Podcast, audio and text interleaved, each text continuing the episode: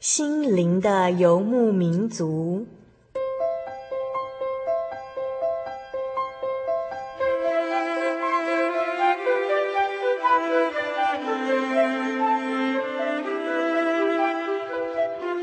在这个谁都不管谁的后现代社会里，每个人的心灵都是游牧民族。成长的过程就是寻找的过程。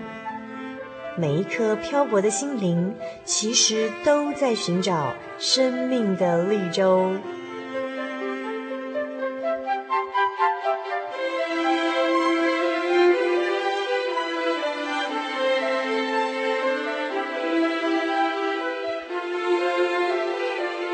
本节目由真耶稣教会台湾总会制作。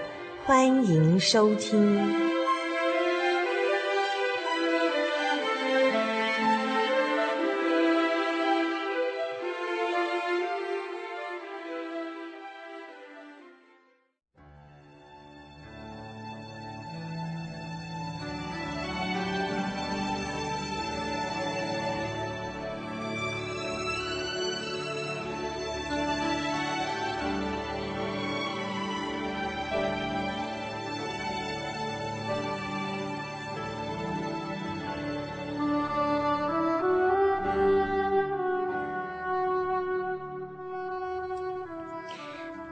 嗨，各位心灵的游牧民族朋友，大家平安，我是主凡，很高兴再度与您在空中相会哦。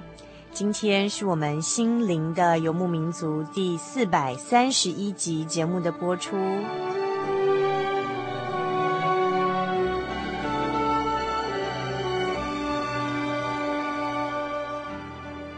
在今天节目的一开始，主凡要先来回复一位我们忠实听友的来信。这是来自于高雄县的呃亲友袁伟哦，袁伟来信说：“主凡平安，我是高雄监狱的受刑人，因为常常收听你们的广播，但是从元月起，FM 八九点三已经收不到你们的节目了，请问是否方便写封信，节目改到哪里的频道以及时段，并且寄函授课程给我呢？谢谢，袁伟敬上。”呃，我们非常谢谢袁伟的提醒哦。呃，的确，我们心灵的游牧民族自二零零五年元月起呢，呃，时段跟频道有些小小的异动。那么。我们心灵的游牧民族在全台各地呢，总共有十个电台，在十二个不同的时段播出。那么今年更动的时段如下哦。呃，首先在台北部分呢，呃，台北劳工教育电台 FM 九一点三的播出时段，啊、更改为两个时段，一个是在每个星期天上午的十点到十一点，另外一个是在每每个星期天晚上的十点以及十一点。另外，在高雄屏东地区的播出频道呢，就是屏东南方之音南屏电台 FM 八九点三的播出时段，改为每星期天晚上的七点到八点钟哦，请不要忘记。那么，在花莲地区的播出频道是东台湾电台 FM 一零七点七，在每个星期天下午的四点到五点钟播出哦。不过呢，我们的网络电台的收听位置完全不变，全年无休的为您在 joy 点 org 点 tw 这个网址为您服务哦。您可以上这个网址，喜信网络家庭 joy 点 org 点 tw 收听我们过去的广播节目，也可以查询我们最新的节目频道时段表。那么，请各位游牧民族朋友伸出天线。对准我们每个星期在不同地区、不同频道时段播出的心灵的游牧民族哦。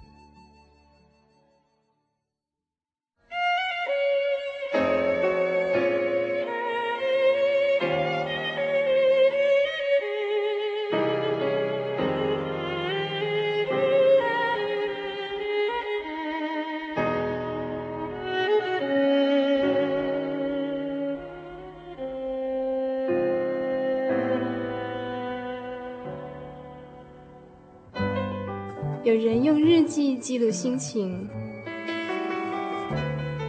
有人用相机捕捉回忆，有人则用音乐创造不朽的生命。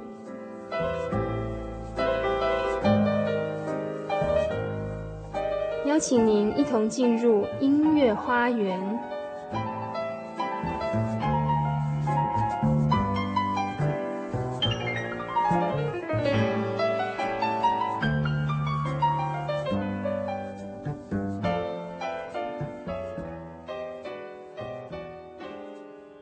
位心灵的游牧民族，在空中朋友，大家好，我是主凡。我们现在进行的是嗯最有气质的音乐花园的单元喽。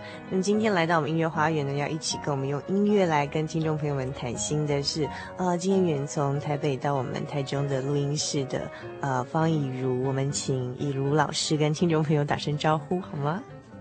嗯，哈利路亚，各位亲爱的听众朋友，大家好，我是以如。嗯哼，其实我们的忠实听众朋友可能会。呃，对以如不太陌生哦，因为他之前曾经到我们节目当中来做过见证哈、哦。那、嗯、那时候做的呃自己的故事的分享是自己家庭的呃爸妈遭遇车祸的事情，然后对那时候对以如的呃整个不管是经济还是照顾家属的，然后整个家庭的呃一些重担啊哈。呃，那时候给我们做的一些从中体会到的恩典的呃一些分享哈，那以如还记得吗？哈，记得，所以那是呃已经是去年的事情了。那今天呢，呃，以如到我们节目当中来，要跟我们分享的是他自己的专业背景哦，就是音乐哦。那呃，以如可不可以跟我们介绍一下你自己的背景？譬如说你呃，其实我印象中以如从小就是音乐班长大的，是学音乐的哈，然后主修是小提琴吗？不是，不是，是哪一方面？钢琴，主修钢琴。那、嗯啊、大学是就读于师大的音乐系，嗯哼。那么研究所的时候是去美国哦，专攻哪一方面的领域呢？呃，艺术管理。艺术管理哦，嗯，其实，在台湾还算是一个新的领域，对不对？对，现在算是一个新兴发展的领域。嗯哼，艺术管理，可不可以跟我们简单介绍一下艺术管理大概是做哪些事情？就他在探讨的是哪些方面的东西呢？嗯，其实艺术管理它的那个范围还蛮广的。那它除了就是艺术，嗯，譬如说像是美术啊、舞蹈啊、嗯、戏剧啊、音乐方面的一些团体的经营，嗯、那譬如说博物馆经营，还有乐团的经济之外，那其实像我们在美国所受的训练，也有包括非盈利事业，嗯哼，就是像教会啊、医院啊、嗯、基金会怎么样去运作。嗯哼，好，他怎么去去管理啊？怎么去募款？怎么去做行销？嗯哼，他就是都有一套这样子的。嗯哼，嗯，所以除了对这方面的非盈利，还有像艺术哦、呃、文化这种事业的经营管理之外，嗯、那你们也必须去涉猎这些艺术的本身，对不对？对。所以像各种的，你自己本身的背景是音乐哈，那对于舞蹈艺术、戏剧其他方面的艺术，也必须到有一定程度的认识吧。嗯，嗯哼，没错，所以都是就变成要会文会武，就对，就是你的心要分成两半，所以听起来也是非常有趣的一个领域哦。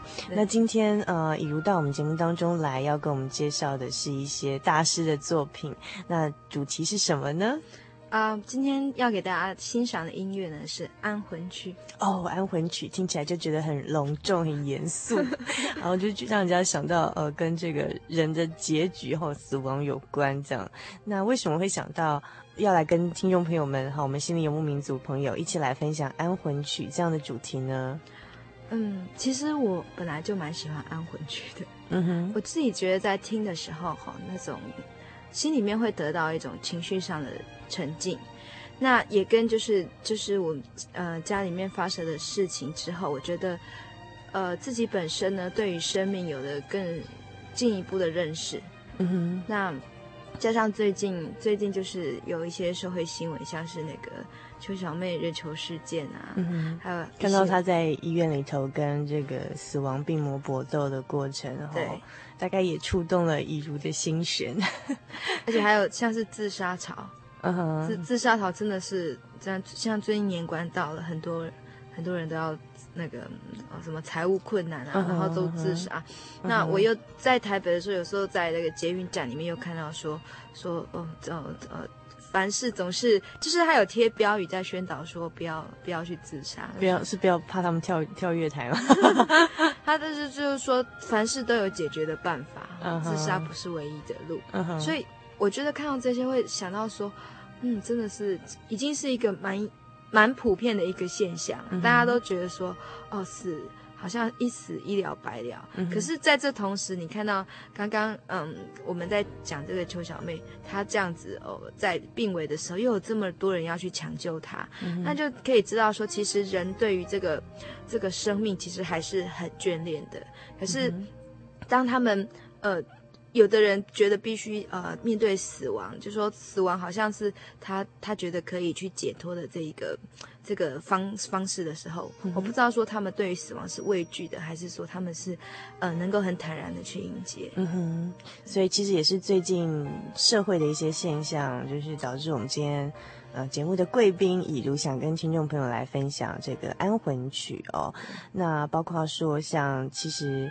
因为我们录制这期节目的时间是年关将至，然后昨天才听到一个新闻说，有一对夫妻因为年关难过，就两个人一起自杀这样子。然后还有就是，其实因为这几年来哈，包括这个自杀年龄层的下降，然后变成青少年十大死因的呃重要的排名是很前面的一个死因这样。然后还有，就像教育部开始也重视像生命教育，就是生死教育这方面的议题。对然后还有，自从新闻中很多的报道都觉得说，哎，其实现代人不再像以前，也不该像以前这样畏惧、避讳去谈死亡，而是说我们要去省思这个人生重要的课题哦。那所以今天一如就是呃，想跟我们听众朋友借由这个我们。音乐大师们的安魂曲系列的作品呢，跟我们讨论说，诶，西方的音乐家他们怎么样去看待死亡？哈，呃，那嗯，比如今天要跟我们介绍的安魂曲的第一位呃大师的作品是谁的作品呢？呃，莫扎特。嗯哼，我想大家都很熟悉他的安魂曲，嗯哼，以及他背后的故事。嗯，莫扎特听过。然后也知道他做过安魂曲，但是背后的故事不见得很了解。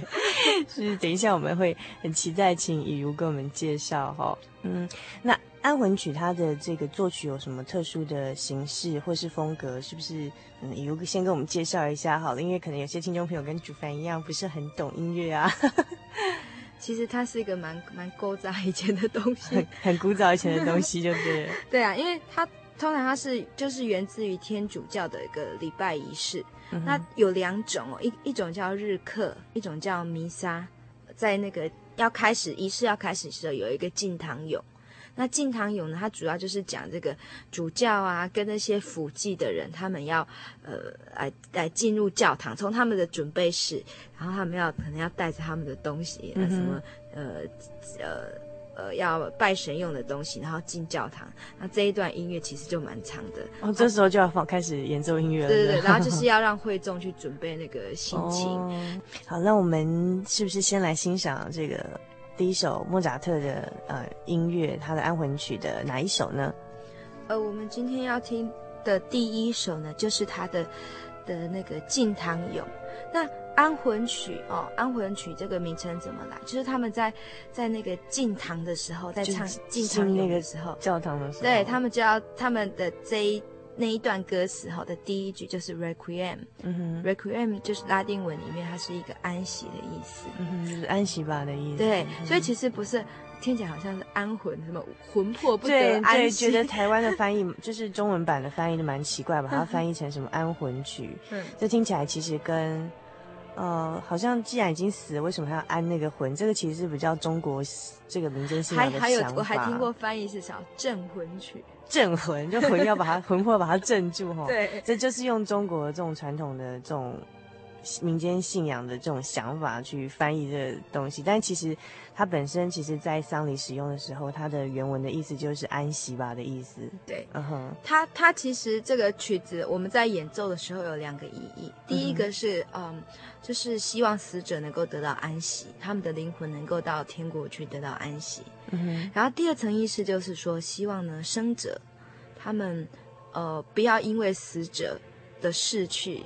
然后就一直心里面很悲痛，嗯哼，然后希望说他们能够再进一步去也醒思自己的生命，看看说自己活着是不是呃呃活的都嗯、呃、有尽了自己的呃本分，尽了自己的义务。嗯哼，嗯哼对，嗯哼，嗯哼。OK，好，那我们现在先来欣赏这个莫扎特的呃安魂曲的第一首 Requiem，对，安息吧，它是敬堂咏，我们一起来欣赏。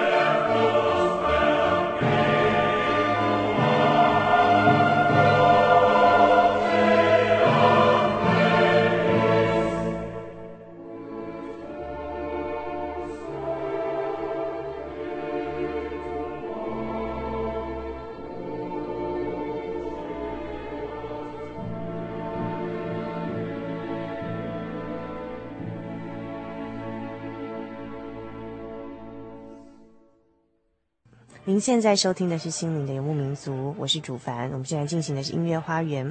我们刚才呃听到的是这个以如今为我们带来的哦，莫扎特的《Requiem》，他的安魂曲第一首《安息吧》，然后敬堂咏。那呃接下来这个呃，我们刚刚听到这个呃音乐是刚以如跟我们介绍哈，就是像他们在这个进这个教堂典礼的这个仪式之前，就是放的这个音乐。嗯、那所以我们等一下要接下来。听的应该就是已经进去的这个主题了吧？嗯哼。好，这第二首，第二首我们听的这个叫做《末日经》。嗯哼。好，那《末日经》呢？它它有一个标题叫《震怒之日》，所以我可以听到说，你你可以一听到它一开始，它那个感觉就是小喇叭一直在那边，好吹起号角。那吹起什么样的号角？吹起一个。呃，有点像是他就是在宣告说要审判，审判要到临，然后地狱之火要熊熊的燃烧。嗯哼，对，所以那个景象是你你会觉得说，哎，怎么跟前面一开始那种很缓慢，好像在那个嗯、呃、抬着棺木缓缓前进的那个感觉差很多很多。嗯哼，嗯哼，它是做一个对比。那这个这个震怒之日哈，通常在安安魂曲里面啊，它的呃，很多作曲家就是会特别强调这一个部分。嗯、为什么？就是我们刚刚有提到说，哈，安魂曲它的意义呢，不只是让死者的灵魂能够得到安息，它也是要让生者能够去，呃，重新醒思，然后去警惕，知道说自己，呃，有没有尽好他们的呃在世应做的的本分。哦，他们他们的行为是不是表现以后能不能上天堂？所以呢，通常震怒之日哈，这个末日经的部分呢，很多作曲家他们会特别去强调，嗯、他们会去去去描述那个什么地狱，地狱的很可怕的这个景象，然后说末日必有审判，所以呃，你们一定要好好的，嗯呃，谨守自己，要警醒。嗯哼，所以在他们那个时候丧礼的这个音乐的表现。呃，有一段就是，其实不是只是说让这个呃一种安慰的心，还有最重要是要让这个其他这个参与丧礼的人能够去醒思自己的生平作为，然后还要想到其实死是每个人人生必然的结局。所以呃，我们稍后要听到这个莫扎特的呃这一首《震怒之日》呢，描写的就是哎死后可能有审判，他要描写的是死后有审判，还有地狱的这种景象啊，让这个参加丧礼的呃这些还活着的人去醒思你的一生的作为跟你未来的结局。对，嗯哼，所以我们现在要来欣赏这首《震怒之日》。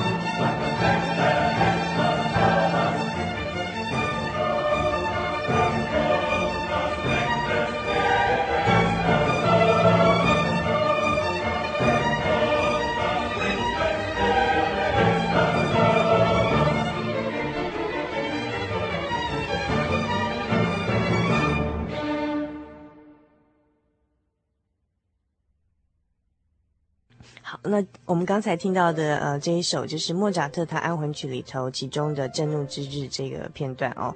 那嗯，我在这边想请教一下以如了。那当然，因为呃主凡在音乐方面没有说很很很了解这样，但是我们都知道莫扎特是音乐神童嘛。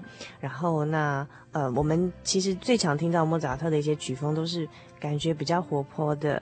然后感觉是比较快乐的。那为什么什么样的情境下，哈，莫扎特也会做这个安魂曲？感觉是比较庄严、肃穆、悲伤的这种呃形式的曲子呢？其实他这首曲子哦，哦，他之所以那么有名，其实他背后有一些传奇的故事。嗯哼。那有人就说他这首曲子其实是他为自己写的。嗯哼。好，那事实的经过是说，有一个人委托他写这首曲子。那其实，在这之前哦，在这之前，莫扎特其实他，因为我们都知道他虽然是音乐神童哈，但是小时候是神童，那长大之后，因为已经不是小孩了，所以大家对他的那种宠爱的态度就已经慢慢的减少了。所以他他成人之后呢，就是还是要面临人生的一些课题嘛，比如说他要开始去嗯嗯呃自己去筹措这个生活的经费来源。嗯哼，那。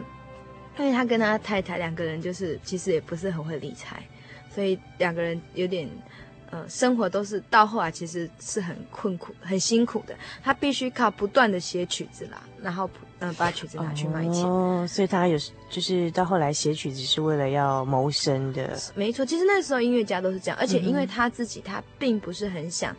呃，受雇于呃某位贵族或者是主教，他很想要有他自己，就说很想要成为一个独立、一个自由的创作者，嗯哼。那加上那个时候的那个版权啊，根本没有所谓的版权观念、嗯，专利权观念，所以他是一个独立的这个作曲家没错，但是他那个。他每每一首作品卖出去的价钱其实是很低的，嗯哼，对，所以所以后来他因为也生病嘛，哈，他生病，然后在创作上，就是有时候不是每一个作品都很受欢迎，那种种生活上的的一些呃压力啊，还有一些生活上的。比较不顺利的事情，让他也也就是已经跟以前他少年时代那种很幸福快乐的说再见，而且他也会开始去去思索这种人生的一些课题，包括死亡。嗯嗯，好，所以他在嗯一七八七年的时候呢，他在维也纳接到他爸爸病危的消息，哈，然后他就有写了一封家书，有透露出他对死亡的态度，他对死亡的一些想法。好，不过他在这个里面，他他他是写说，他觉得死亡就是其实是伴随着生命而来，他本来就是一个生命必经的过程。嗯，好，那他说他虽然会还是会有一些未未知的一些恐惧，但是他知道他必须要去迎接他，而且他在这封信里面也有提到说，其实嗯，他因为他有呃信仰，好，所以他觉得说他比较不需要去那么的害怕。而可以以一个比较从容的态度去面对死亡。嗯哼，对。那之后呢？他为什么会写这首曲子呢？就是他有一次，他那时候其实一一一边都在写其他的很大的作品，一些歌剧啊，哈，还有交响曲。但是刚好他说这个故事就是很传奇，就是说有一天呢，哦，有人来敲他家的门，结果他打开门一看，那个人呢，全身都这样黑衣。黑袍，然后还用面罩罩住他自己，然后他一看到这个人的形象，发现怎么好像就是他会心里面会闪过他爸爸的影子，因为其实他爸爸对他的的影响是蛮大的。嗯哼，好，那他就因为他爸爸已经去世了嘛，那他就觉得说，哎，这个人是不是？也是死神来召唤我，嗯哼，好像是不是我爸爸来来来来要把我一起带走？那其实呢，这个人他是一个当时有一个贵族的仆人，嗯哼，那这个贵族他就是委托莫扎特要写一首安魂曲，嗯哼，就他叫他的仆人来，那给的酬劳也蛮高的。那干嘛要仆人要故意穿的那么黑？因为他们想让 人家一跳，让别人认出他的身份。哦，对，那所以是秘密来访。那为什么呢？因为这个。贵族啊，他其实有一个不太好的这个嗯这个喜好，就是他很喜欢啊委托人家做曲子，嗯哼，然后呢把他说是自己做的。哦，对对对，嗯哼，所以他当时其实也有一点是哦，就是有点想 就是呃请莫扎特帮他作曲，但其实买来买过来之后要跟人家说是他自己做的自己发表的东西，嗯，对。可是莫扎特他就是那个黑衣人来访哈，他就觉得。好像是命中注定，他就要写这首曲子。他从此之后，他把原来他写的东西，他已经很不专心，他就是放下，他就很专心在写那个安魂曲。但是，但但是，因为他在写的时候，他不晓得他可能被人家骗嘛，人家给他买了之后是要侵犯他著作的权，是要盗用他的作品的。我想，他也他可能自己也感觉到说他呃快要面，就是他要面对死亡，所以他很认真在做这首曲，他觉得他是在为他自己做的。嗯哼，对，所以他写的时候，我们我怎么讲？我觉得可以用那种成语来表示，那叫什么？嗯，春蚕到死丝方尽，蜡炬成灰泪始干。嗯哼，他非常的努力在写奏曲，可是他太太其实在旁边一直阻止。嗯哼，因为太太他太太说，其实你还有其他的东西没有完成，那也是都要要演出的一些歌剧啊，像魔笛啊什么那些要演出的。那这个东西他太太觉得不吉利。哦哦，不要写这样这个东西，要一直写一直写，要就就阻止他这样。嗯哼，哼，可是他还是一直写，但是呢，因为他其实那时候身体状况已经不好了，所以他才写了前面三段《敬唐俑》，然后垂帘经，然后一直写到那个我们刚刚听的那个震怒之日。好，就是这几段他有写，那也没有完全写写成。他在管弦乐的部分的那个谱曲也还没谱成。那他一直写到那个，就是等一下我们要听的那个垂泪之日，他一直写到那一首，那一首还没写完。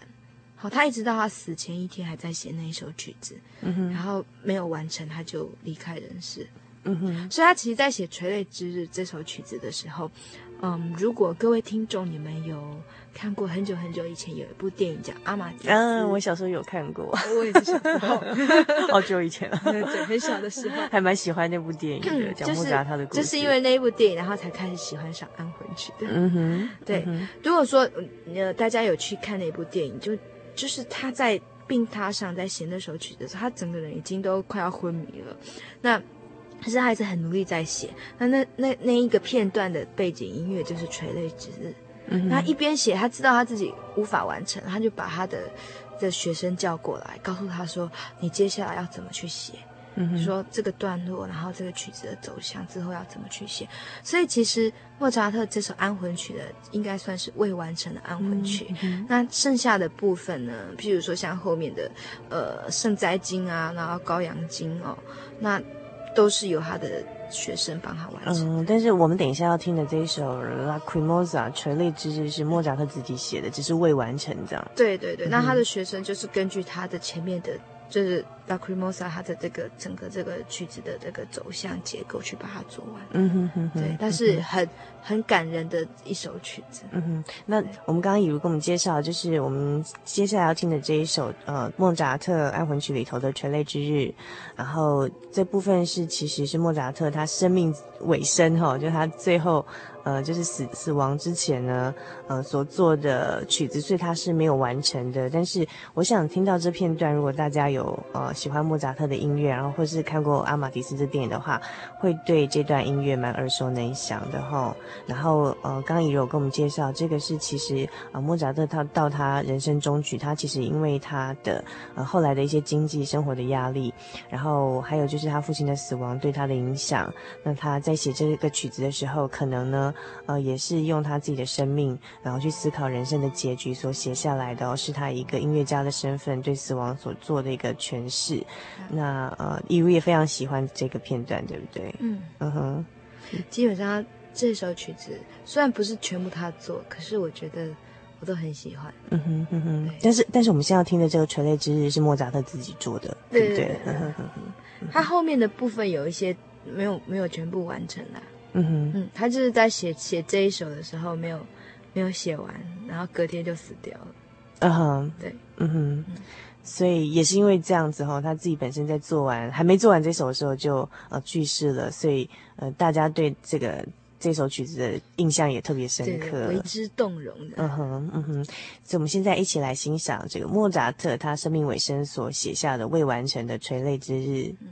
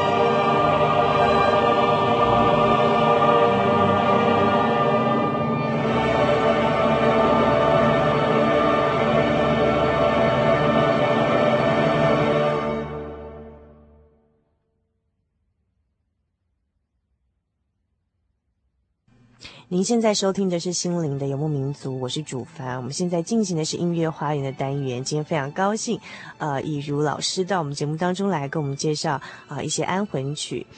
那呃，接下来呃，在今天我们音乐花园结束之前，那以如还要跟我们介绍另外一个大师的作品，对不对？对，嗯哼。哎，这个是布拉姆斯，德国作曲家，他的写的，嗯，有的人把它翻译叫做《德意志安魂曲》，那有人翻译叫《德文安魂曲》。嗯。那从这个曲名，我们就可以知道，它跟刚刚我们听那个莫扎特有什么不一样？因为莫扎特那个是拉丁文，就是全部依照以前的，就依照古法。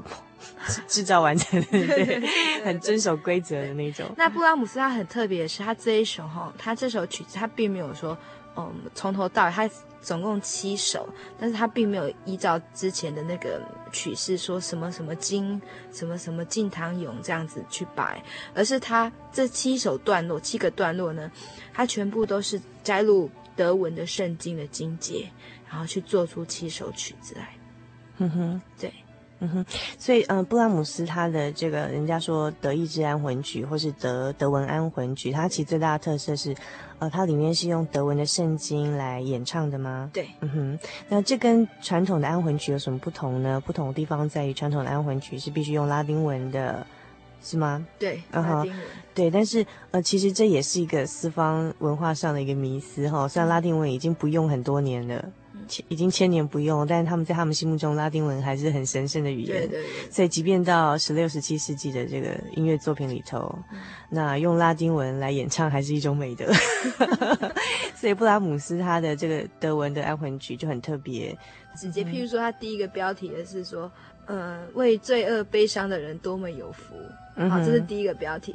然后第二个就标题就是，呃，人都像野草一样，所以它就是非常的叙述性的，嗯哼，它是纯粹以情感出发，嗯哼，而没有在这就说那个宗教里面就说安魂曲的曲式应该是怎么样去做，嗯哼，嗯，我不晓得我这样诠释对不对哦，但是嗯，听以如呃录音前的介绍哈，那。我觉得其实蛮有意思，就是说布拉姆斯他在做他的这个德文的安魂曲，哦，除了就是说比较特别的是他没有用拉丁文，哈、哦，用传统大家觉得应该用拉丁文，于是呃他用德文来来写，哈、哦，比较会接近就是一般的。就是使用他们这个语言的人的一个族群，而不是用大家听不是不是一般的人听不懂的语言在唱哈、yeah. 哦，唱这个呃安魂曲这样的主题，安息吧这样的主题。那还有个很特别是它它是从这个目的直接出发，而不是从古代人的。规定的规则来形式来出发啊，就是说，诶，那在这个要这个，比如说丧礼上，我们对死亡的思考，要让这个呃死者希望死者灵魂安息，让生者的人心灵受到安慰哦。从这样的背景来出发，所以它的主题就没有再像以前规定的哈，譬如说要先怎么样哈，再怎么样哈，它就是纯粹就是从圣经的经节里头出发。譬如说像刚才呃。呃，一如跟我们讲说，呃，第一段要跟我们介绍的主题哦，其实它是来自于圣经，对不对？对。嗯哼，那第一首的主题，刚才呃，以如跟我们介绍哈，其实它在圣经是出自马太福音第五章第四节啊，呃，应该是以圣经上的翻译来说是哀痛的人有福了，好，哀痛的人有福了。嗯哼，那。啊，我们等一下要听到这一首哀痛的人有福了哈，呃，这个布拉姆斯的德文安魂曲的呃这这一段呢，呃，有什么样的特色呢？他一开始哈这一段一开始他就是讲说哀痛的人有福了嘛，因为就是呃神要安慰他们，所以一开始他会比较比较嗯低沉，比较比较沉的感觉，但是到后面他因为是要安慰，然后安慰之后就可以让被安慰的人得到呃奋起。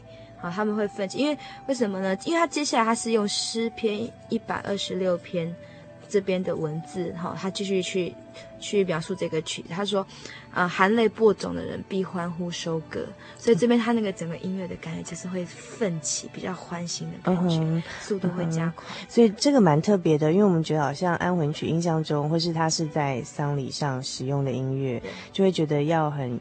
这个肃穆，但是呃，布拉姆斯他这首音乐哈很特别，就是他到后半段的时候会让人家觉得是呃，有一点点那种，反而有一点点欢乐的感觉。为什么会这样呢？就好像是刚才一如跟我们介绍说，呃，他一开始是哀痛的人有福，好像丧礼的，呃，大家是就是活着的人是怀抱着这种很难过的心，但是圣经告诉我们说，哀痛的人有福了，因为天国是他们的。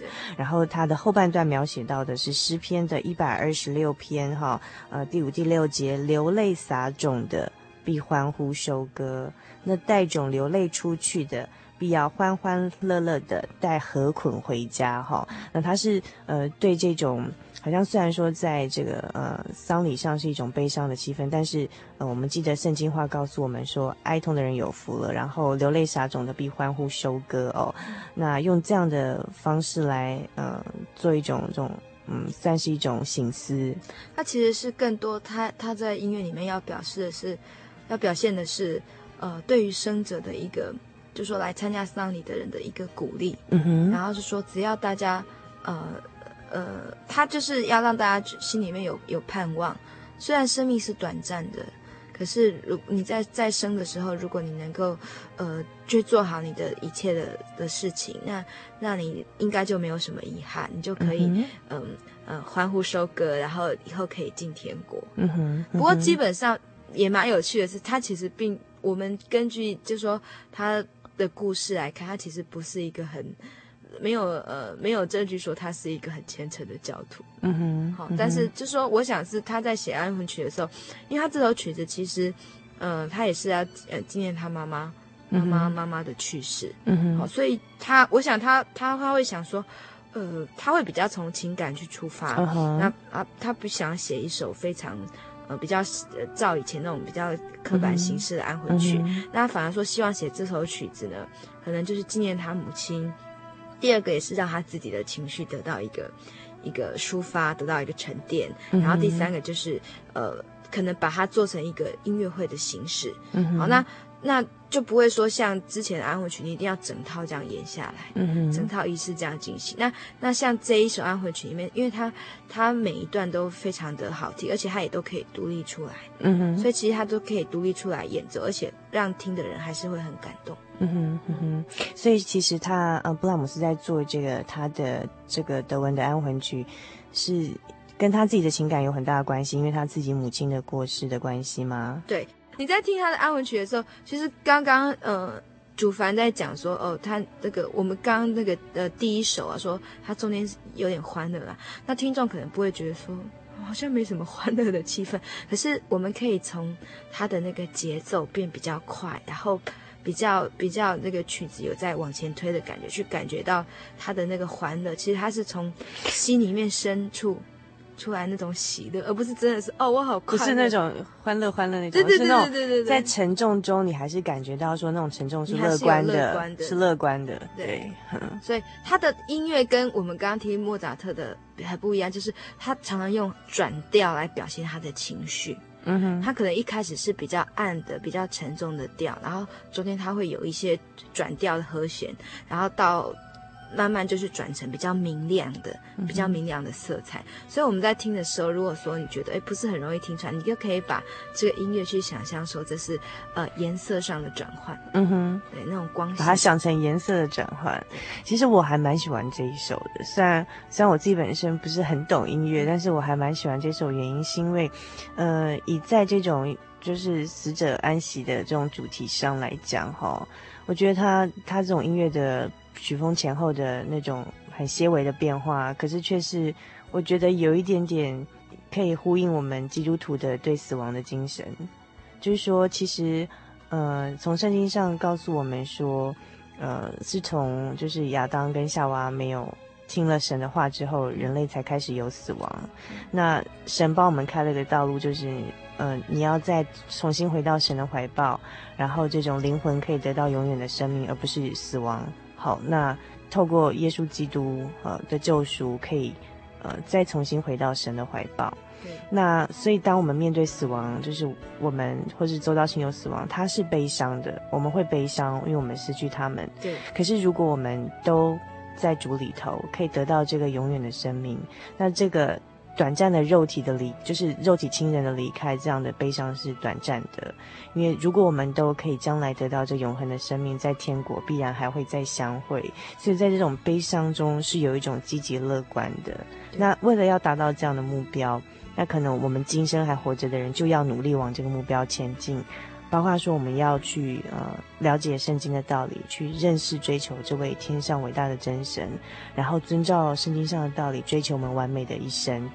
人不可能达到百分之百完美，但是是呃向这个目标前进哦。所以当我们在呃用安魂曲来思考死亡这样的主题的时候，那我自己本身还蛮推荐布拉姆斯这个作品，就是我觉得我们在死亡中其实还是呃有有他的这种乐观在，好有这种。对生命永恒生命的盼望，要有这样的盼望存在，也要有这样的追求。对，所以如果您喜欢我们今天一如给我们介绍的安魂曲的作品，好，包括莫扎特，还有我们稍后要听的布拉姆斯，欢迎您来信到我们节目当中，索取我们今天的节目卡带啊、也欢迎您参加我们圣经函授课程来。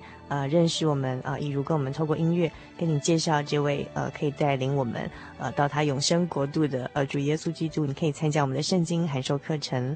来信请寄到台中邮政六十六至二十一号信箱，转账号码零四二二四三六九六八，注明心灵的游牧民族节目收哦。那么，我们下个礼拜还要继续请一如来跟我们介绍啊、其他的安魂曲的作品。那我们一起来欣赏布拉姆斯的这一首作品。他这个原名哈，我们如果照圣经上讲是哀痛人有福啊，但是他这个翻译，他这这个 CD 上他是写为罪恶悲伤的人多么有福啊。好，那我们一起来欣赏布拉姆斯的这一首作品。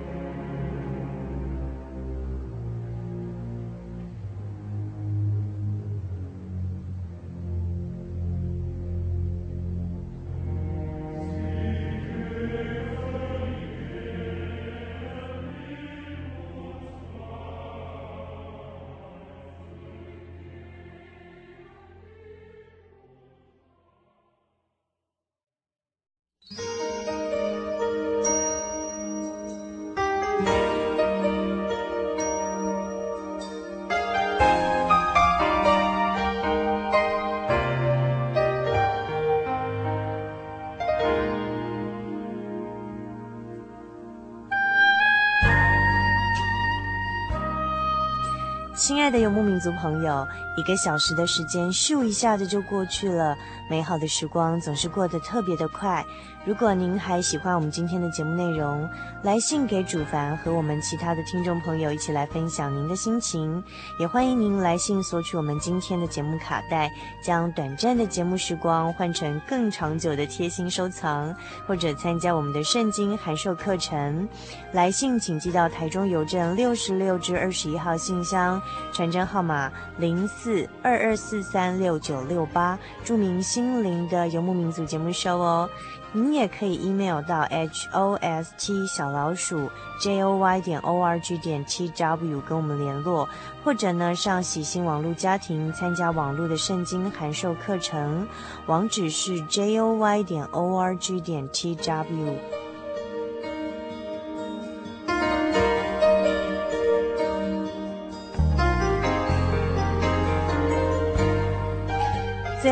主凡要和您共勉的圣经经节是《哥林多后书》第六章第十节：“似乎忧愁，却是常常快乐的；似乎贫穷，却是叫许多人富足的；似乎一无所有，却是样样都有的。”祝您今晚有个好梦，我们下个星期再见喽。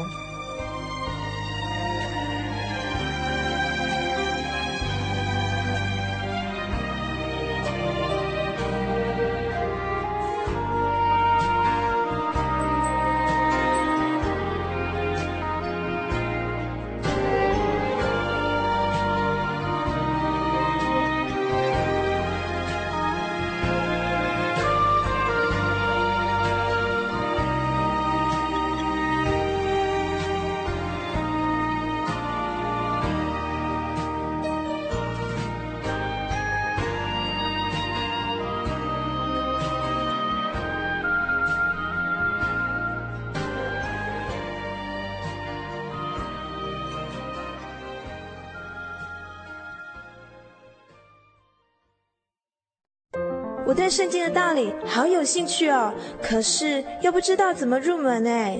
你可以参加圣经函授课程啊！真的啊？那怎么报名？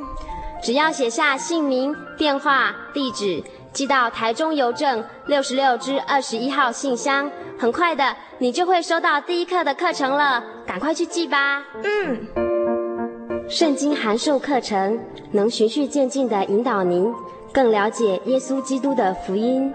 得到生命的滋润和来自信仰的力量。本课程完全免费，欢迎来信台中邮政六十六支二十一号信箱，请注明参加函授课程。愿神祝福您。您在街上曾经看过这样的招牌“真耶稣教会”吗？也许您很想，但是却不好意思进来看看。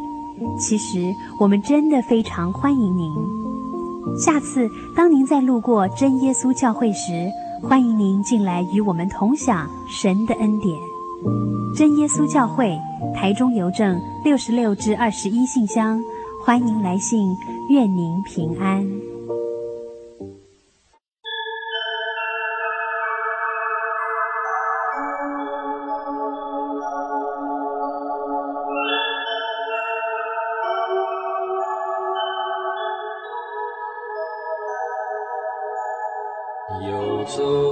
向山水寻获心之甘泉，满溢心灵喜悦，尽在游牧草原。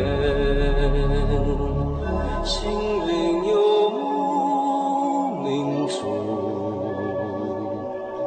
陪你成长。